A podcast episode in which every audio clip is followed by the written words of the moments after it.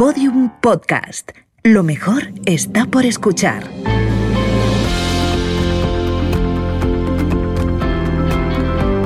¿Te has preguntado alguna vez cómo crecer profesionalmente? ¿Cómo convertir una crisis en una oportunidad? ¿Cómo ser exitoso pero feliz? ¿Cómo desarrollar la creatividad? Conversaciones ESER.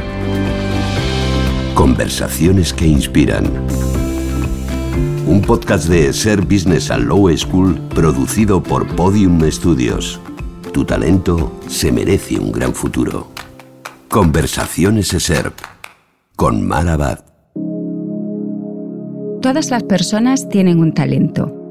Todas. Yo siempre digo, jamás he conocido una persona sin talento ni un líder sin marca personal. No es difícil ser muy bueno en algo, pero a veces es duro averiguar en qué.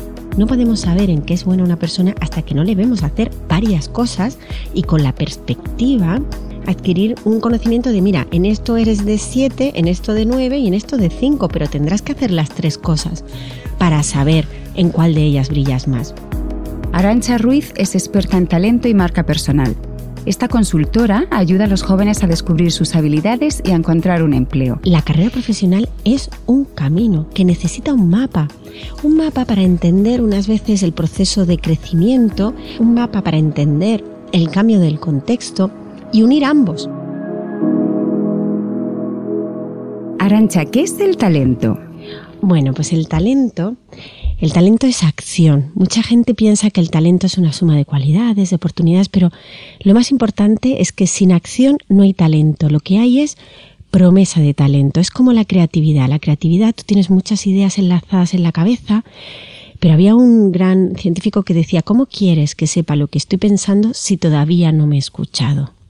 Entonces, el talento, para saber si una persona tiene talento o qué talento tiene, mejor dicho, lo más importante es que haga algo y entonces sabrá si aquello es o no es donde debe estar. Me gusta mucho cómo explicas también qué es la marca personal, porque en este empacho de palabras que tenemos del networking, el personal brand, del briefing, el planning, de pronto tú explicas qué es la marca personal con una historia muy bonita sobre Alfred Nobel. Cierto es. Mm, este ejemplo lo encontré leyendo historia eh, muy interesante. Alfred Nobel, que hoy dices premio Nobel y todo el mundo enseguida piensa pues en, en, estos premios que ponen en valor el, campo científico y, y que son súper prestigiosos. Pero Nobel además fue el descubridor de la dinamita. Y entonces lo que pasó fue que él era muy conocido precisamente por la dinamita y en una ocasión él tenía un hermano que se fue de vacaciones al sur de Francia y que lamentablemente murió. Y entonces el obituario del periódico local hizo una mención diciendo, ha muerto el inventor de una cosa que sirve para matar a tanta gente, que tanto daño hace y tal. entonces él pensó, de verdad yo quiero pasar a la historia como una persona que en la ciencia lo único que ha hecho ha sido contribuir a destruir en vez de a construir. Y entonces decidió hacer algo, que volvemos al tema del talento. En aquel momento la ciencia empezaba a emerger, pero todavía hacían falta muchos medios, ¿no? Y, los medios muchas veces se consiguen teniendo prestigio, reconocimiento. Y entonces decidió crear estos, estos premios. Él no tenía hijos y entonces donó toda su fortuna a la creación de estos premios que buscaba potenciar la capacidad que tenían otros de hacer algo y quiso que de alguna manera su nombre estuviera asociado no solo a destruir, sino también a construir. Y el caso es que lo consiguió, ¿no? Es una historia preciosa y también me gusta mucho cómo hablas de la importancia de la marca personal, eh, te distancias un poco de, bueno, de esta forma de hablar, ¿no? Que parece casi estructural y, y todo como si hubiese que seguir un guion. Y tú lo explicas diciendo una historia de Erasmo de Rotterdam que él decía que de qué sirve tener genio, tener talento si no tienes reputación, ¿no? O lo que tú dices, de qué sirve que seas muy bueno si nadie lo sabe, si no lo comunicas. Fíjate, e, es muy interesante esto porque además Erasmo, que era un gran humanista y ponía el talento de las personas en el centro, la gente piensa muchas veces que la marca personal habla del yo, que habla del ego, que habla de la cantidad de seguidores, pero es que nunca habla del yo habla del nosotros. Es decir, al final la reputación es lo que los demás piensan de ti si los demás saben que tú eres pues la persona pues que trae más alegría al grupo, la que tiene las mejores ideas, el que siempre mm, organiza para que todo pase, pues eso es tener reputación. Y esa reputación consigue que el grupo funcione mejor. Entonces, no te levantas una mañana y dices, yo quiero tener mucha marca personal. Al final, una reflexión importante para todos los oyentes es que todos ellos ya tienen una reputación. Los demás ya piensan algo de ellos y esa reputación la van generando sus amigos y también sus enemigos. La pregunta es, ¿lo que piensan de ellos es lo que quieren que piensen? Que sepan lo que esa persona sabe hacer es fundamental para que esa persona pueda hacer, para que pueda poner ese talento en acción. Yo siempre digo, jamás he conocido una persona sin talento ni un líder sin marca personal. Porque el líder necesita que crean en él o en ella para que le sigan, que confíen, que, que, que les inspire. Y el profesional, cualquier persona tiene un talento. Ahora la cuestión es ponerlo donde realmente puede brillar. A veces pensamos que un deportista puede ser un deportista en todas las áreas, pero si le dijéramos a Rafa Nadal, coge, pues no sé, una pértiga y ponte a saltar a ver cuánto saltas, pues a lo mejor como saltador no tiene ninguna, no, no tiene mucho talento, pero dale una raqueta, ponlo en una pista, de hecho, ponlo en una pista de tierra batida y verás de lo que es capaz. Cuando a alguien se le ocurre decir, esta persona no tiene talento, te digo que se equivoca estrepitosamente. Todo el mundo tiene un talento. Ahora bien, la reflexión es, parece que no tiene talento, luego pensemos que habrá que cambiarlo de sitio, habrá que encontrar el elemento, la pértiga, la raqueta, el esquí, la tabla de windsurf y el elemento. Es muy interesante eso que dices. Lo he oído varias veces, incluso hace muy poco conocí a un artista taiwanés que se llama Mu Pang y él decía exactamente eso, sin estudiar todo lo que has estudiado tú, sin eh, ver las biografías de tantísimas personas, pero él siente que todo el mundo tiene un talento. Lo difícil no es tenerlo, él dice que lo tiene todo el mundo, lo más complicado es descubrirlo, porque como dices, todas las personas son muy buenas en algo, pero pocas veces surge la oportunidad de ver en qué podemos ser realmente extraordinarios. Tú que llevas tanto tiempo trabajando en esto, ¿cómo dirías a alguien que puede aprender a descubrir cuáles son sus talentos o sus habilidades o lo que mejor puede hacer? Bueno, yo diría que dos son los elementos fundamentales. La primera es tener perspectiva y eso solo se consigue probando las cosas, la prueba y el error de siempre. Los jóvenes especialmente, pero los adultos también tienen mucho miedo a equivocarse.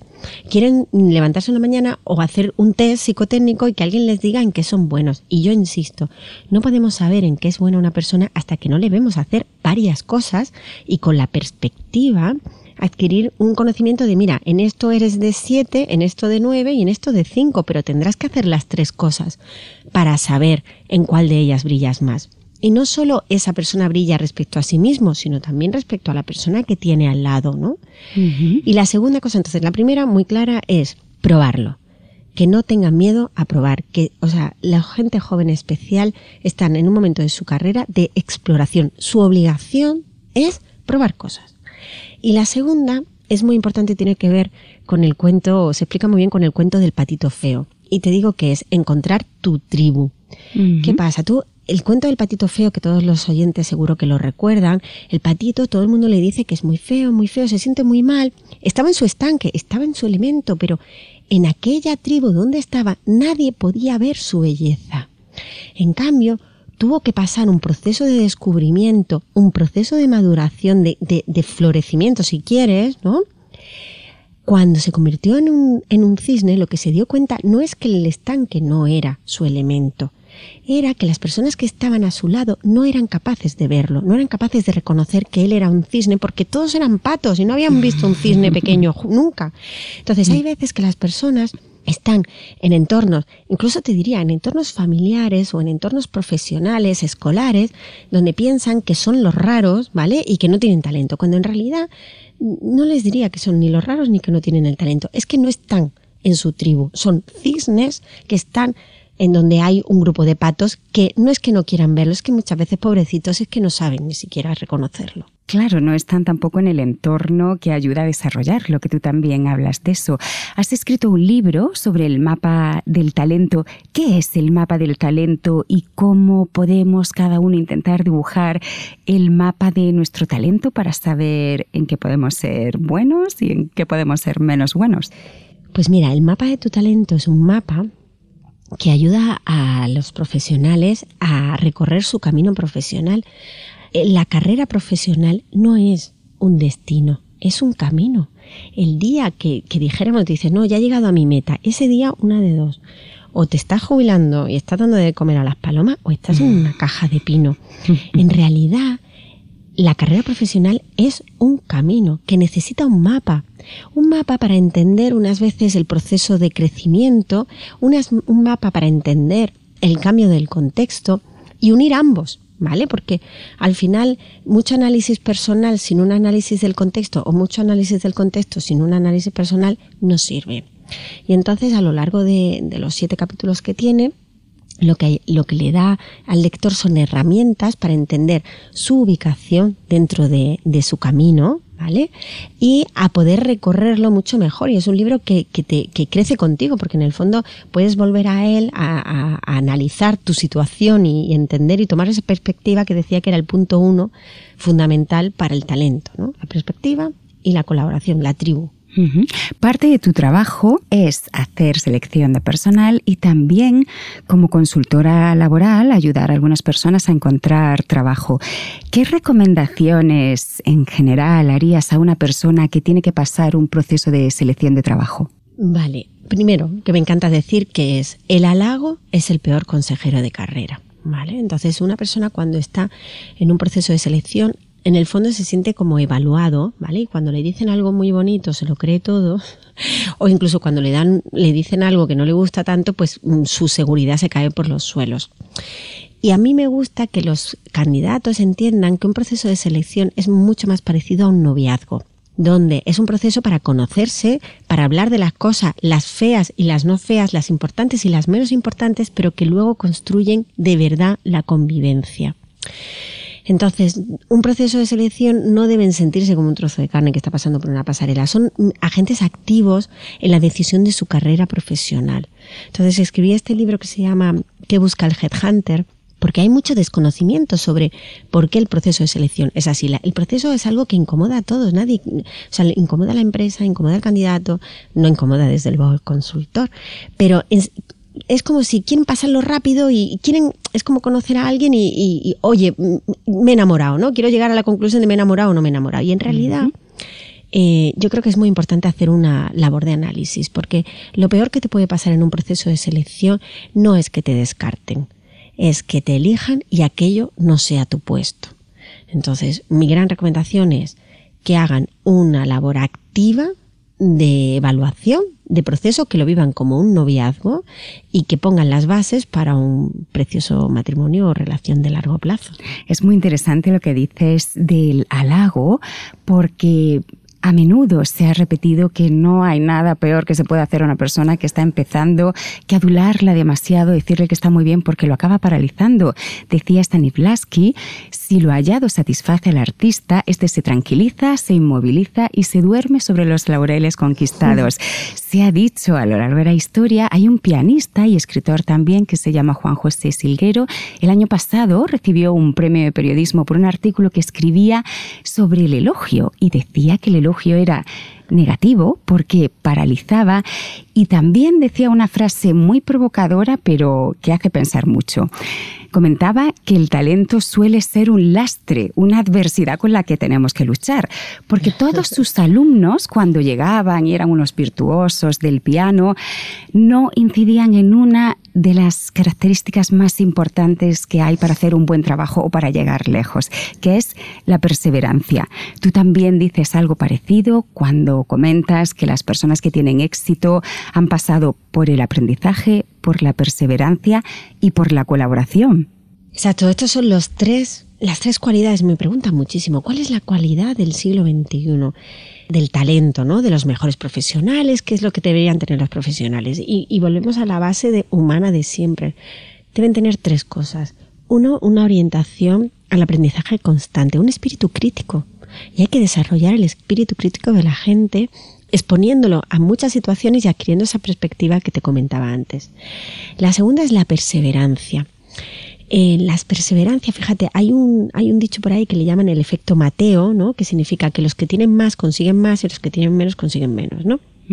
Pero se ha demostrado, eh, recientemente leía en el Economist un, un, estudio de un profesor que se llama Gung, se ha demostrado que el efecto Mateo se puede romper. Es decir, una persona que tiene menos que una persona que tiene más, obviamente recibe menos. Pero si persevera, puede llegar a conseguir más que aquel que le daban más, ¿vale? O sea, lo puede adelantarlo. El cuento de la tortuga y la liebre, no por ser más rápido al inicio vas a llegar mejor, ¿vale? Llegará el que no el que no abandona. Y la perseverancia, yo a lo largo de mi carrera profesional he visto tantos profesionales abandonando, muchos abandonan. Y la tercera es la colaboración, porque solo se puede llegar rápido, pero luego no se llega a ningún lado, porque al otro lado siempre habrá más gente. Y al final, si vemos, las máquinas son capaces de hacer el trabajo normal y corriente, pero el que no son capaces de hacer es el relacional. Y el, la colaboración es lo más importante hoy en día. Y ya para terminar, me gustaría hablar contigo de una cosa que me ha parecido absolutamente reveladora y que me ha enseñado muchísimo, tú aconsejas poner el talento por delante del estereotipo.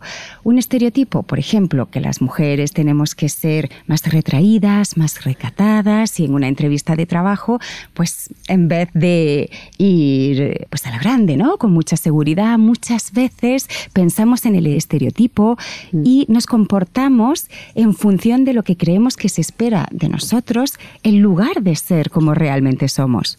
Si las personas tratamos de encajar y de ser aceptadas, es muy humano.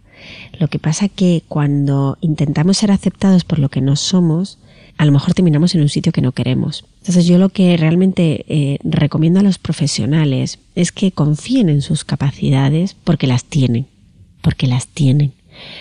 Que confíen en que son personas extraordinarias porque lo son y que abiertamente lo expliquen, porque al final lo que tendrán que encontrar es su tribu de cisnes, ¿vale? Entonces intentar parecer un pato te puede terminar dejando en un, en un grupo de patos siendo un cisne, imagínate lo que, la tristeza que es eso. Em, hablamos muchas veces, y hoy lo hemos comentado, muchos ejemplos de gente muy famosa, ¿no? Pero no nos podemos olvidar que cada día hay cientos, miles, millones de personas que hacen cosas extraordinarias, siendo personas muy normales, que superan sus miedos, sus vicisitudes. Yo conozco muchos, cada día, yo nunca he visto un superhéroe, nunca he visto ahí a Superman bajando del cielo, pero te juro que he visto muchos héroes, personas cotidianas que hacen cosas extraordinarias, superando sus miedos y que además nunca lo hacen por sí mismas y por ese ego, sino que lo hacen para ayudar a los demás y crear un mundo y una sociedad mucho mejor que la que vivimos. Arancha, muchísimas gracias. Gracias a ti.